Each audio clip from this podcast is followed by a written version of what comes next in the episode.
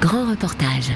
Pour remplacer le pétrole, certains rêvent d'en faire le carburant du futur, l'hydrogène, une filière que plusieurs pays veulent développer, dont l'Allemagne et la France. Le gouvernement français a ainsi développé une stratégie et promet 7 milliards d'euros d'aide publique jusqu'en 2030. Mais l'hydrogène est-il la solution miracle qui permettra de baisser drastiquement nos émissions de CO2 Coup d'accélérateur pour l'hydrogène, c'est un grand reportage de Pauline Glaise.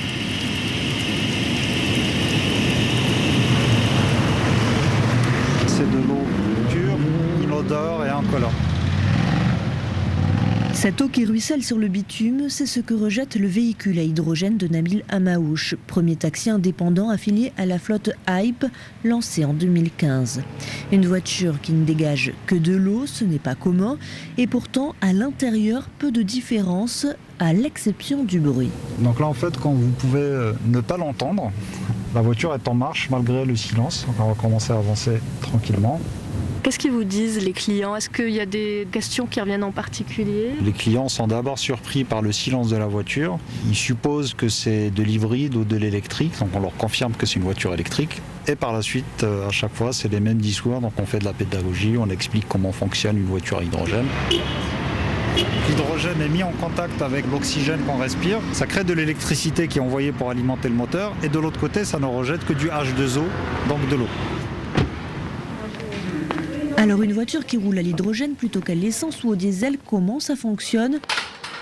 Pour le comprendre, direction les bancs ou plutôt les laboratoires de l'Institut des matériaux de l'Université de Nantes.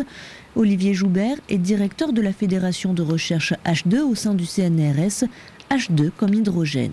L'hydrogène, c'est euh, au départ, c'est un élément, et puis après, on a aussi l'hydrogène sous la forme d'une molécule constituée de deux éléments qui sont euh, deux atomes d'hydrogène, qu'on pourrait aussi appeler le dihydrogène.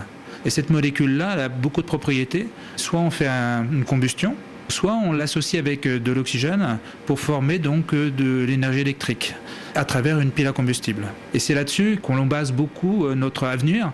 Alors l'élément hydrogène, on le trouve dans beaucoup de molécules chimiques, mais par contre le dihydrogène, H2, on n'en a pas sur Terre, ou très très peu. Donc actuellement, on l'obtient grâce à des réactions chimiques à partir d'hydrocarbures qui contiennent beaucoup de l'élément hydrogène. On l'extrait par une technologie qui s'appelle le vapo-reformage à la vapeur d'eau, c'est-à-dire qu'on mélange un hydrocarbure avec de la vapeur d'eau, on porte tout ça en température, et ça nous donne quoi? Ça nous donne du dihydrogène plus du dioxyde de carbone. Alors comment éviter la production de CO2, qui est un gaz à effet de serre? Eh bien, l'autre technologie qui permet de produire du dihydrogène, c'est l'électrolyse. L'électrolyse produit de l'hydrogène et accessoirement de l'oxygène à partir d'eau et d'électricité. Alors le dihydrogène donc, est un gaz à ce moment-là qui peut être euh, stocké et transporté. L'hydrogène peut ensuite être distribué via des stations-service spéciales comme celle de la place de l'Alma à Paris où nous retrouvons notre taxi. On se met dans l'axe euh, du pistolet, on ouvre la trappe Donc là, en fait, il y a une espèce de petit euh, tube qui ressort. dans lequel on va venir verrouiller le pistolet. Une fois qu'il est verrouillé, on ne touche plus à rien. Et quand c'est terminé, on décroche le pistolet, on le remet à sa place et on est parti pour 500 km. Nabil Amaouche recharge dès qu'il peut car il doit faire avec seulement 4 stations. Les inconvénients, ce chauffeur de taxi s'en accommode et il ne veut surtout pas revenir au thermique. Les limites de ce vecteur énergétique, Mathieu Gardy, fondateur de Hype, les reconnaît lui bien volontiers. Le taxi à hydrogène ne fonctionne pas comme une flotte classique pour l'instant. Dans cette première phase, en fait, euh, tous les chauffeurs sont salariés. On a une organisation euh, un peu particulière qui nous permet de démarrer alors que tout l'écosystème n'est pas prêt. Une fois qu'on a cette taille critique, qu'on a déployé suffisamment de stations, etc., on va pouvoir proposer cette solution à tous les taxis, quel que soit leur statut. Donc nous, on a lancé l'appli Hype et l'objectif, c'est qu'on ce package constitué de la voiture, de l'accès au réseau de station, donc à l'énergie, et de l'accès aux clients, soit au même prix que ce que paye aujourd'hui euh, un taxi ou un VTC quand il additionne là encore ces trois composants. Parce que là, une voiture comme celle-ci, elle coûte combien par exemple? Celle-là, elle coûte euh, 79 000 euros TTC, ce qui est en gros euh, deux fois plus cher que son équivalent thermique. Alors ça, c'est la première génération de Mirail. On va rapidement avoir la deuxième génération dont les prix vont aussi peut-être un peu baisser parce que celle-ci est produite à 3 000 exemplaires par an. La prochaine va être produite à 30 000 au niveau mondial. hein. Donc ça reste très très peu, mais c'est quand même 10 fois plus. Et ça, ça permet de commencer à faire baisser les les prix. Ce package là dont vous parlez, c'est à quel horizon? À partir du moment où on aura atteint nous la flotte des 600, donc on a besoin d'avoir cette taille critique, on a besoin aussi d'avoir un peu plus de stations que celles que vous voyez là. L'hydrogène du pont de l'Alma est décarboné, mais Mathieu Gardy n'en fait pas une exigence. On y est attentif, mais on n'en fait pas un préalable pour démarrer quoi que ce soit. Et d'ailleurs, je considère aujourd'hui que ceux qui disent que euh, l'hydrogène est une mauvaise solution parce que ça pollue sont ceux qui ne veulent rien faire. On essaie de résoudre un problème qui est celui de la pollution de l'air. Et puis progressivement, on va aussi adresser euh, la problématique carbone, et donc notamment à travers le fait que nos prochaines stations, par exemple, seront euh, donc avec un électrolyseur et une électricité avec des certificats d'énergie renouvelable. En attendant, la station-service a été déployée par Air Liquide, actionnaire minoritaire de Hype. L'entreprise se frotte à la molécule depuis plus de 50 ans pour alimenter les fusées Ariane et les industries. L'hydrogène représente déjà plus de 2 milliards d'euros de chiffre d'affaires pour le groupe. La très grande majorité de la production d'hydrogène est émettrice de carbone. Air Liquide ne fait pas exception, reconnaît Pierre-Étienne Franc, directeur énergie hydrogène du groupe. Pendant 50 ans, 60 ans, le sujet, c'était pas de faire de l'hydrogène vert, c'était de faire de l'hydrogène pas cher. Mais effectivement, demain, pour qu'il serve à la transition énergétique, il faut effectivement qu'il soit utilisé pour ses capacités à être propre. Donc il faut soit le produire en capturant le CO2, soit on le fait bien sûr avec de l'électrolyse de l'eau. On est en train de démarrer au Canada la plus grosse unité d'électrolyse PEM de 20 MW. Le fait que l'État euh, ait retenu euh, surtout euh, l'électrolyse, est-ce que vous en pensez que vous êtes déçu qu'il n'y ait qu'une seule technologie qui ait été prise en compte? On ne peut pas être déçu d'un plan qui passe de 100 millions d'euros à 7 milliards. On est vraiment passé dans le bon niveau d'échelle et le bon niveau de soutien. Ce qui était important, c'est que ce plan favorise la production et l'usage, et c'est son cas. Ensuite, que le plan se focalise sur l'électrolyse, on peut le comprendre parce que c'est là qu'il y a des enjeux technologiques forts et c'est là qu'on rentre dans un système complètement vertueux parce que renouvelable. Air Liquide est déjà bien lancé dans la course à l'hydrogène. Il est, sûr qu'aujourd'hui, nous avons déjà investi euh, sur les cinq dernières années plus de 500 millions d'euros à déployer un certain nombre à la fois de projets d'infrastructures de, de distribution d'hydrogène en Allemagne, en Corée, au Japon, en Californie. Nous avons déjà pu tester beaucoup de technologies dans tous les grands pays du monde qui suivent le sujet. Et donc, de fait, nous sommes assez mûrs sur ce qu'il faut faire. Face à des géants, des startups se lancent dans l'aventure. Près du port de Boin, en Vendée, en cet automne 2020, Life, avec un H et un Y comme hydrogène, pose en grande pompe la première pierre de son usine de production d'hydrogène vert par électrolyse de l'eau. Pour avoir de l'hydrogène vert, il faut que l'énergie qui fait cet hydrogène soit verte, sinon on n'a pas gagné. Nous avons les solutions. Il suffit d'agir. Mathieu Guéné a fondé Live pour combler un manque. Il y a toujours un manque criant d'énergie verte qui produit de l'électricité pour faire de l'hydrogène dans des grandes quantités à coût compétitif. Ce qui est formidable avec ce qu'on est en train de vivre chez Live, c'est que notre premier site de production sera rentable et générera du chiffre d'affaires tout de suite. L'hydrogène, c'est cher si vous avez une structure qui est extrêmement lourde et qui fait des pertes par ailleurs. Nous, nous sommes une structure de moins de 30 personnes on utilise des composants qui sont éprouvés, on assemble nous-mêmes nos composants, on fait de l'intégration verticale à la manière de SpaceX. Saluer euh, bien évidemment le vice-président du département, mais président aussi du, CIDEV. Le président du CIDEV, le syndicat d'équipement et d'énergie de la Vendée, c'est Alain Leboeuf. Son parc éolien de Boin est l'une des clés du projet. En 2018, nous avions euh, fini donc le contrat d'obligation d'achat avec EDF, e libérant totalement notre parc. Nous avons euh, fait le choix, avec ce parc amorti, eh bien, de lancer une nouvelle expérience de production d'hydrogène vert totalement décarboné. Ici, nous allons euh, brancher directement ce parc, le déconnecter du réseau public pour venir le brancher directement sur l'électrolyseur et nous pourrons euh, certifier à tous nos acheteurs que l'hydrogène est réellement vert. Le plan de relance arrive comme par hasard juste à ce moment-là. C'est plutôt une bonne nouvelle pour nous dans le sens où il va y avoir une promotion de l'hydrogène. Simplement, il y a quand même une différence entre la France qui annonce de l'hydrogène décarboné et la plupart des pays européens qui parlent bien d'hydrogène vert.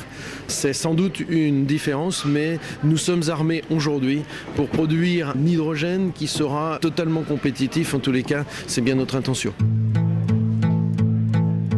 La première pierre a été posée devant un parterre d'élus et d'officiels régionaux, y compris la présidente des Pays de la Loire, région qui a adopté une feuille de route hydrogène assortie d'une enveloppe de 100 millions d'euros.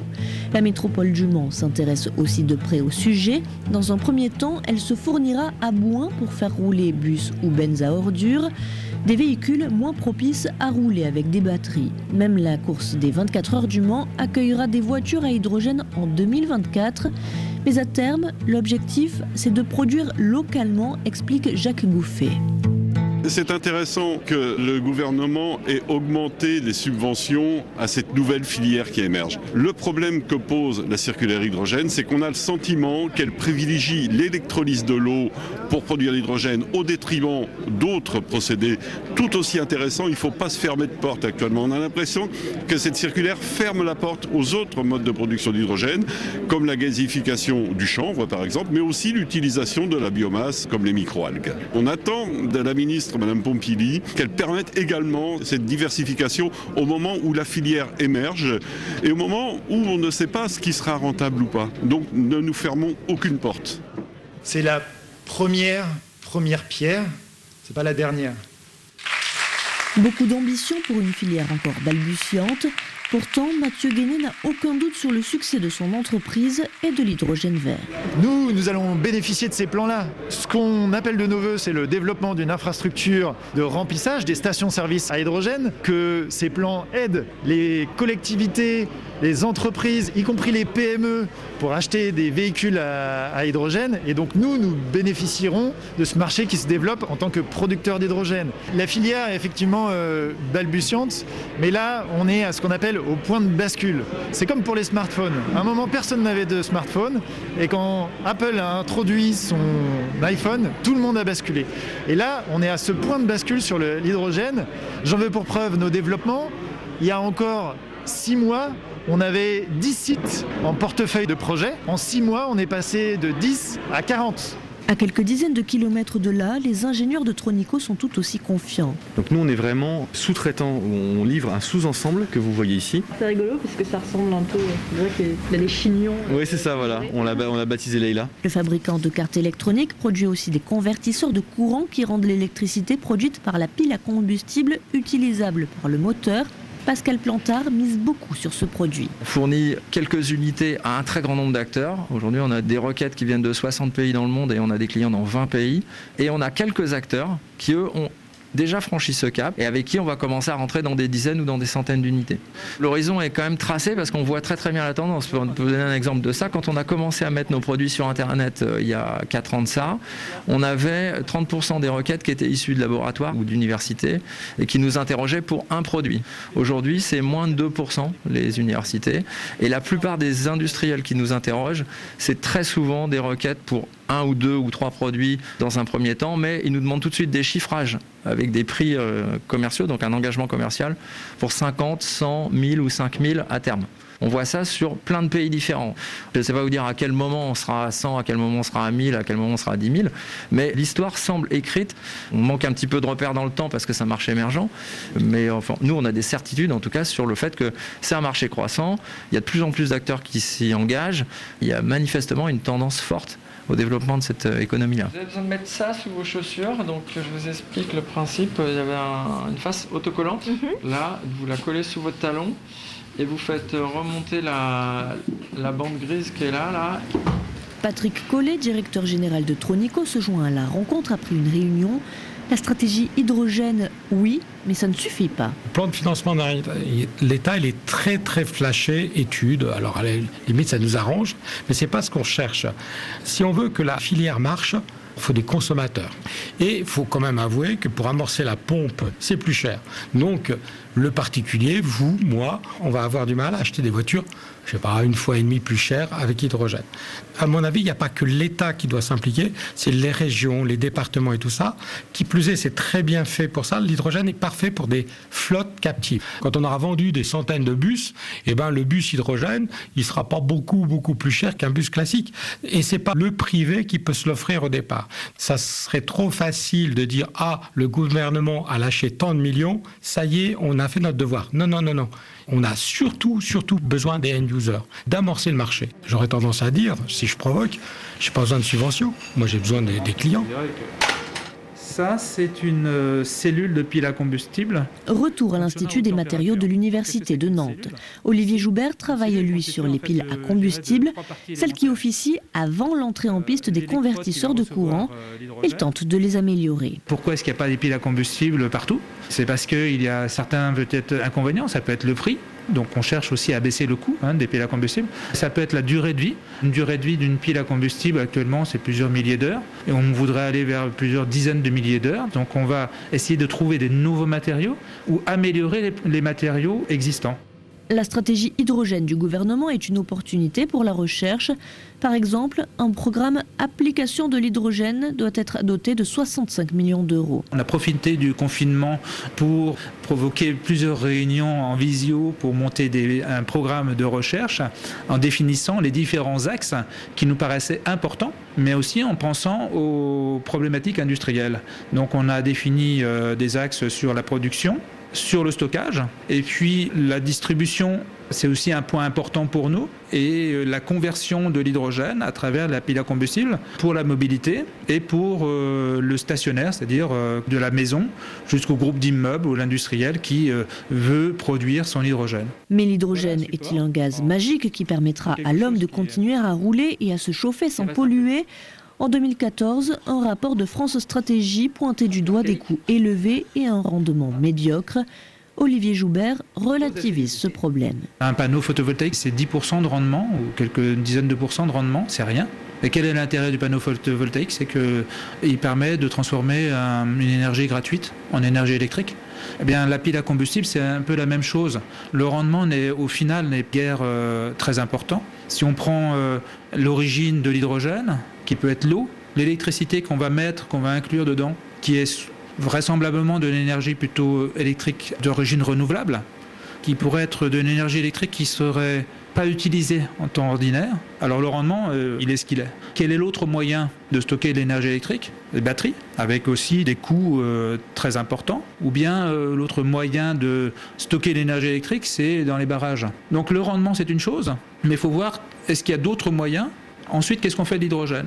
Alors si on doit le transporter sur des centaines de kilomètres, je trouve que là, ça sert pas à grand chose. Donc il faut avoir des utilisateurs à proximité. Et c'est pas la panacée, hein, mais c'est un moyen de produire de l'électricité quasiment sans émission de CO2. Dans les bureaux franciliens des Amis de la Terre, le plan concocté par le gouvernement est critiqué. Cécile Marchand, chargée de campagne climat de l'ONG, désigne ce qu'elle considère comme un défaut majeur du plan. On avait un gouvernement qui parlait il y a quelque temps de production d'hydrogène renouvelable, euh, vocabulaire qui a glissé vers euh, l'hydrogène vert ou l'hydrogène décarboné. Et en fait, le gros danger, c'est qu'on produise de l'hydrogène en France à partir de nucléaire. Il faut savoir que l'hydrogène aujourd'hui, en soi, c'est pas bien ou mal, ça dépend des usages et de comment il est produit surtout. On a très très peur que la majeure partie euh, des financements publics qui soient alloués à la filière servent finalement à euh, offrir de nouveaux débouchés pour la filière nucléaire, alors que l'hydrogène est un vrai vecteur pour la transition énergétique, à condition que ce soit accompagné du développement des énergies renouvelables et de la baisse massive des consommations d'électricité. Aujourd'hui, tous les industriels parlent de l'hydrogène comme soi-disant une solution miracle pour faire rouler des voitures, faire rouler des bus, faire rouler des camions, faire rouler des trains, faire voler des avions, euh, les utiliser dans l'industrie. En fait, on va se retrouver dans une situation où clairement, on n'aura jamais assez d'hydrogène renouvelable produit pour couvrir tous ces besoins. L'avion à hydrogène, quand bien même il serait prêt en 2035, il pourrait être utilisé que sur des moyens courriers et de faire croire qu'on va verdir le secteur en utilisant de l'hydrogène, c'est un vaste mensonge. Jean-Marc Jancovici, ingénieur en énergie climat, ne croit pas non plus au tout hydrogène à énergie renouvelable. Selon ses calculs, il faudrait multiplier par 15 le parc éolien de la France pour alimenter les transports terrestres. Si le gouvernement dit souhaiter une montée en puissance de l'hydrogène renouvelable, il assume l'emploi du nucléaire pour produire de l'hydrogène décarboné. Coup d'accélérateur pour l'hydrogène, un grand reportage de Paul Inglaise, réalisation Pierre Chaffange.